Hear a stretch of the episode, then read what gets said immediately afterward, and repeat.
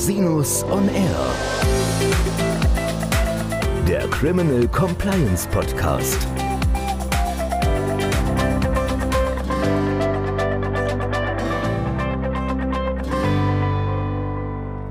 Herzlich willkommen zum Criminal Compliance Podcast. Schön, dass Sie wieder eingeschaltet haben.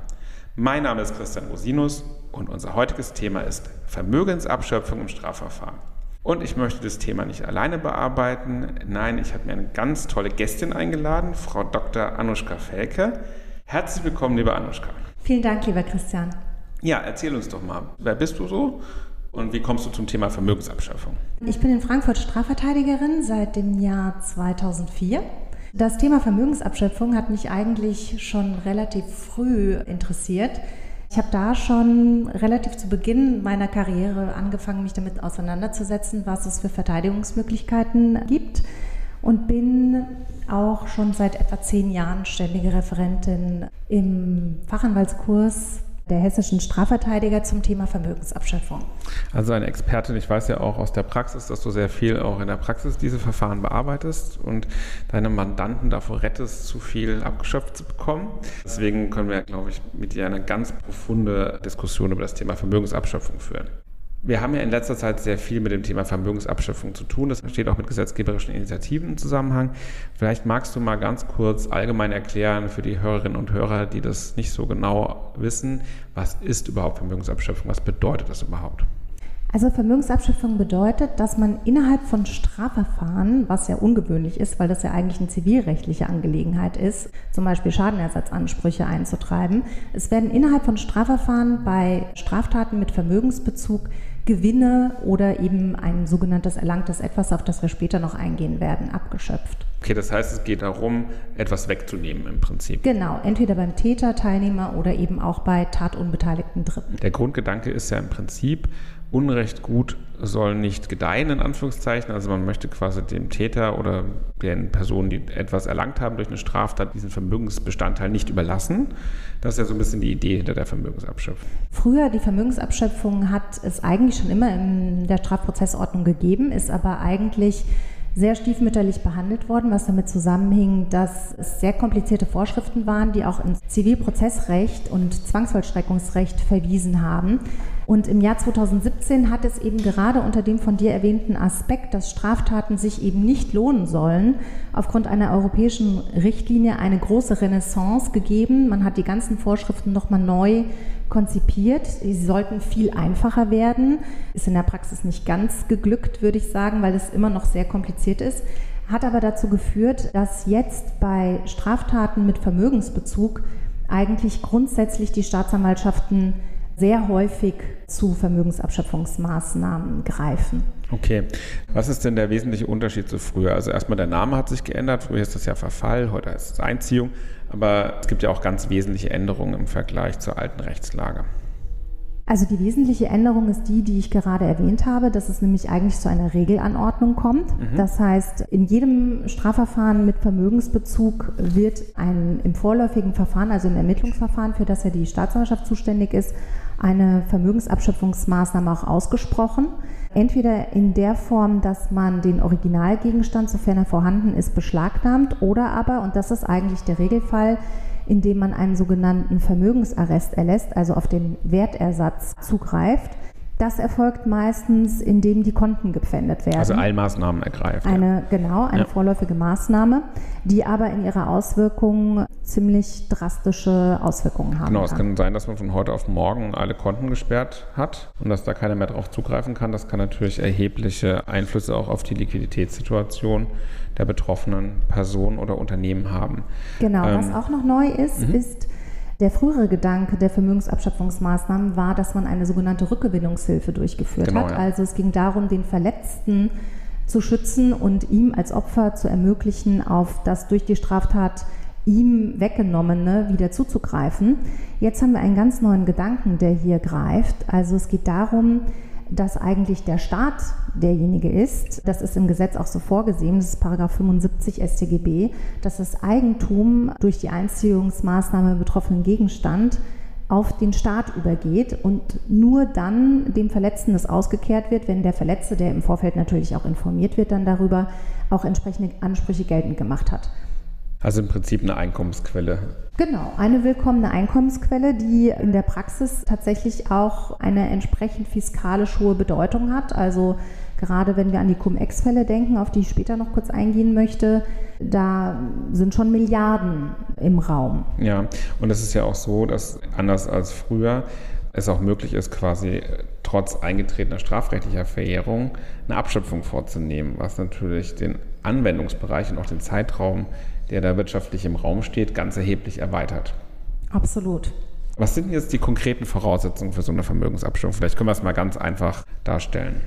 Also insgesamt braucht man drei Voraussetzungen. Als erstes eine rechtswidrige Straftat. Dann muss durch diese rechtswidrige Straftat etwas erlangt worden sein und letztlich darf die Einziehung nicht ausgeschlossen sein.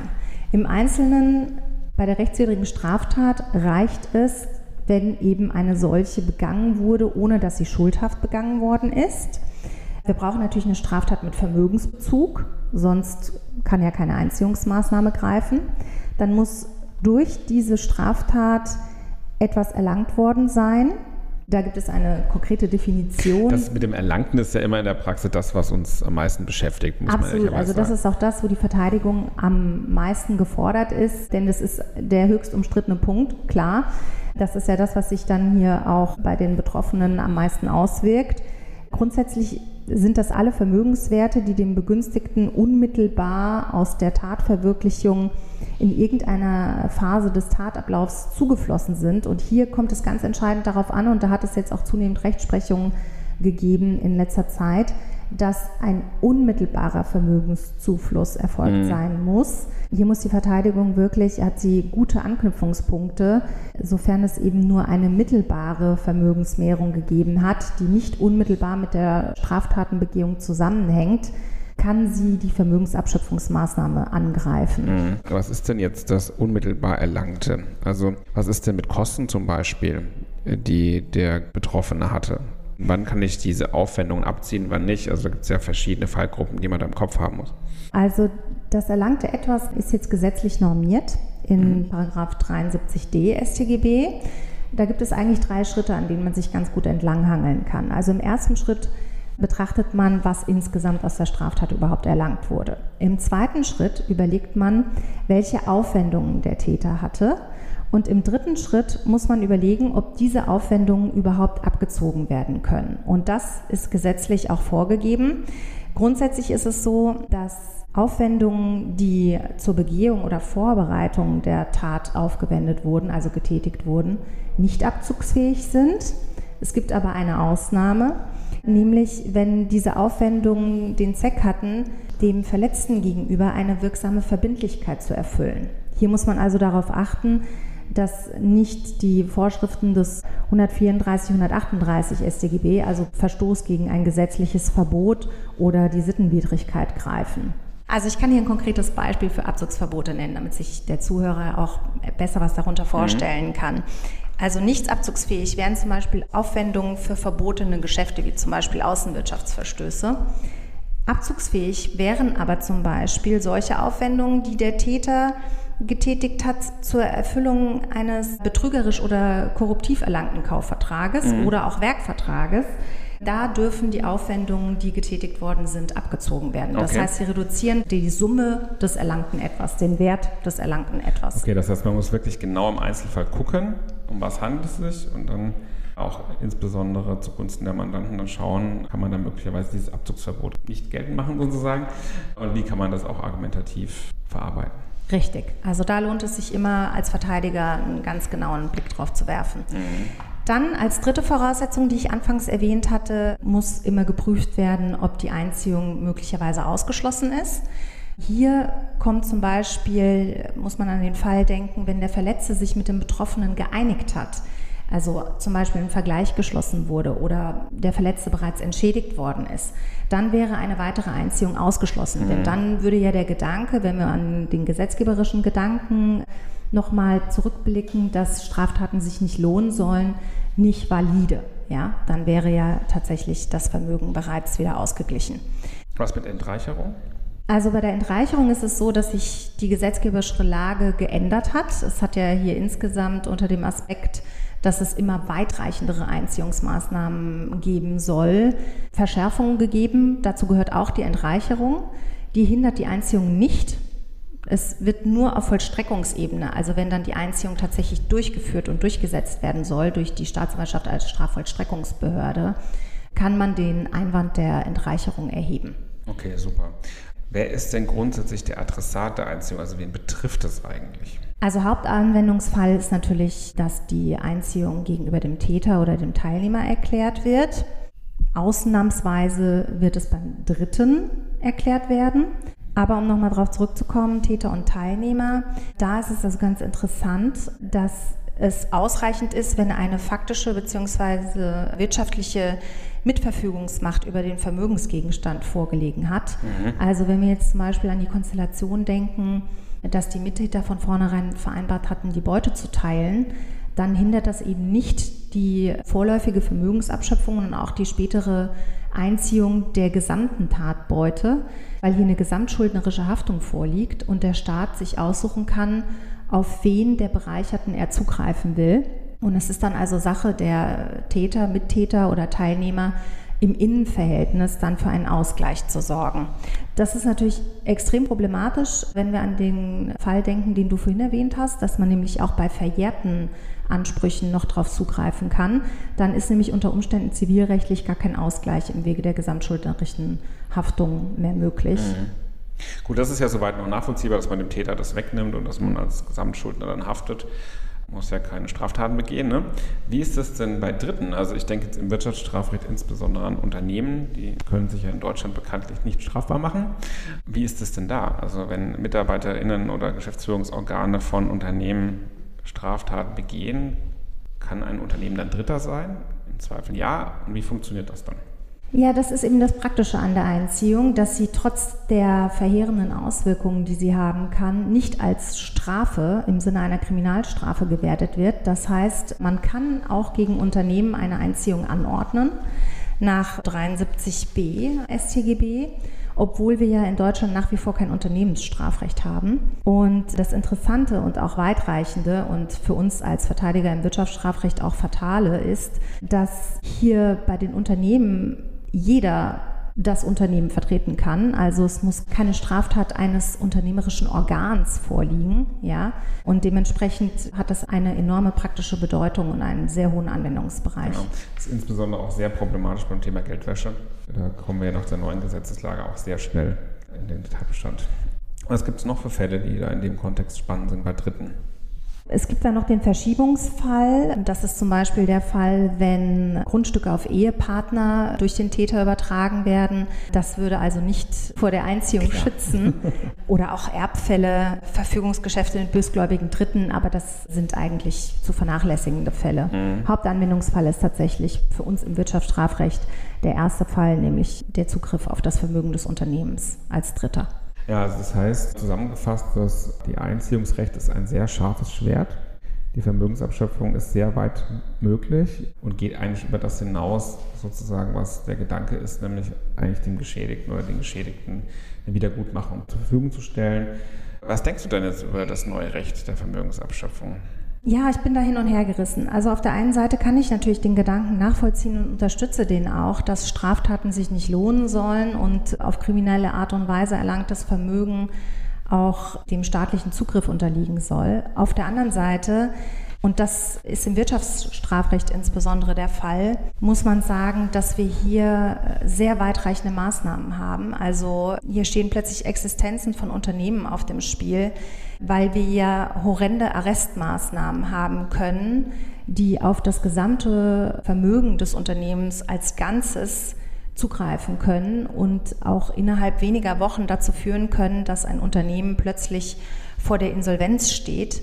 Und da darf man eben nicht vergessen, dass wir uns im Zeitpunkt der Anordnung dieser vorläufigen Vermögensabschöpfungsmaßnahmen noch in einem Verfahren befinden, was am Anfang steht, also die Aufklärung ja noch gar nicht betrieben worden ist. Das heißt, wir wissen noch gar nicht, ob es überhaupt später zu einer Verurteilung kommen wird. Und die Unschuldsvermutung ist ja nach wie vor gültig und im Raum sodass also man hier nicht aus den Augen verlieren darf, dass das Ganze verhältnismäßig bleiben muss. Also die Maßnahmen haben sehr weitreichende Auswirkungen und betreffen auch unschuldige Dritte, wie zum Beispiel, wenn Unternehmen betroffen sind, worauf ich mich ja als Wirtschaftsstrafrechtlerin fokussiere, dass auch Arbeitnehmer betroffen sind, wenn das Unternehmen plötzlich in Schieflage gerät oder auch Kunden oder Auftraggeber. Also in allem sehen wir also diese Einziehungsmaßnahmen, insbesondere auch die vorläufigen Maßnahmen, können schon ein sehr scharfes Schwert sein. Die werden formal nicht als Strafe angesehen, aber haben natürlich trotzdem eine Strafwirkung bis zum gewissen Grad. Was wäre denn dein Wunsch an die Staatsanwaltschaften vor dem Hintergrund der Gesetzessituation? Diese Maßnahmen können ja auch schon Existenzen gefährden und bedrohen. Die können sehr weitreichend eingesetzt werden und die werden auch sehr weitreichend eingesetzt. Was wäre denn dein Wunsch sozusagen, wie man das im Hinblick auf das weitere Vorgehen also mein Wunsch wäre, dass man hier dem Verhältnismäßigkeitsgrundsatz mehr Raum bietet und immer vor Augen hat, dass wir uns gerade im Ermittlungsverfahren noch ganz am Anfang eines Verfahrens befinden, wo der Tatverdacht noch gar nicht geklärt ist und deswegen immer bedacht werden muss, dass es sich um eine vorläufige Maßnahme handelt. Das heißt, insbesondere wenn hohe Beträge im Raum stehen, die dazu führen können, dass das Unternehmen innerhalb kürzester Zeit in die Gefahr einer Insolvenz gerät, muss man sich überlegen, ob das wirklich in dem Sinne verhältnismäßig und erforderlich ist. Und da sollte mit mehr Augenmaß auch nach alternativen Lösungsmöglichkeiten gesucht werden, um eben keine irreparablen Folgen zu schaffen. Das ist natürlich immer ein großes Sicherungsbedürfnis auch vor Vermögensverschiebungen. Und da bedarf es natürlich eines gewissen Augenmaßes aller Beteiligten und gewissen Verständnisses, vielleicht auch für unternehmerische Notwendigkeiten, die da sozusagen vielleicht auch an den Tag gelegt werden müssen. Ne? Also meine Erfahrung ist, dass Staatsanwaltschaften sich dieser Argumentation auch nicht verschließen. Ja? Deswegen kann ich als Verteidiger immer nur empfehlen, wenn solche irreparablen Folgen einzutreten drohen, dass man da auch ganz offen die Kommunikation mit der Staatsanwaltschaft sucht und versucht, eine Lösung zu finden, die sowohl dem Sicherungsbedürfnis des Staates entspricht, als eben auch dem Eigentumsschutz auch des Betroffenen. Ja, wie immer im Leben, ne? Interessenausgleich kann häufig dazu führen, dass für alle Beteiligten dann eine sinnvolle Lösung rausgefunden werden kann. Ja, das ist ein gutes Schlusswort, liebe Anuschka. Ich freue mich sehr, dass du die Zeit gefunden hast, hier im Podcast mitzumachen. Vielen, vielen Dank für deine Zeit. Ja, sehr gerne. Vielen Dank für die Einladung. Es hat großen Spaß gemacht und wenn Sie, liebe Hörerinnen und Hörer, noch Fragen an Frau Dr. Felke haben, wenden Sie sich gerne an Sie direkt. Die Kontaktdetails finden Sie in den Show Notes. Wenn Sie Fragen an mich haben, immer jederzeit gerne unter info at rosinus-on-r.com. Bis zum nächsten Mal. Ich freue mich auf Sie.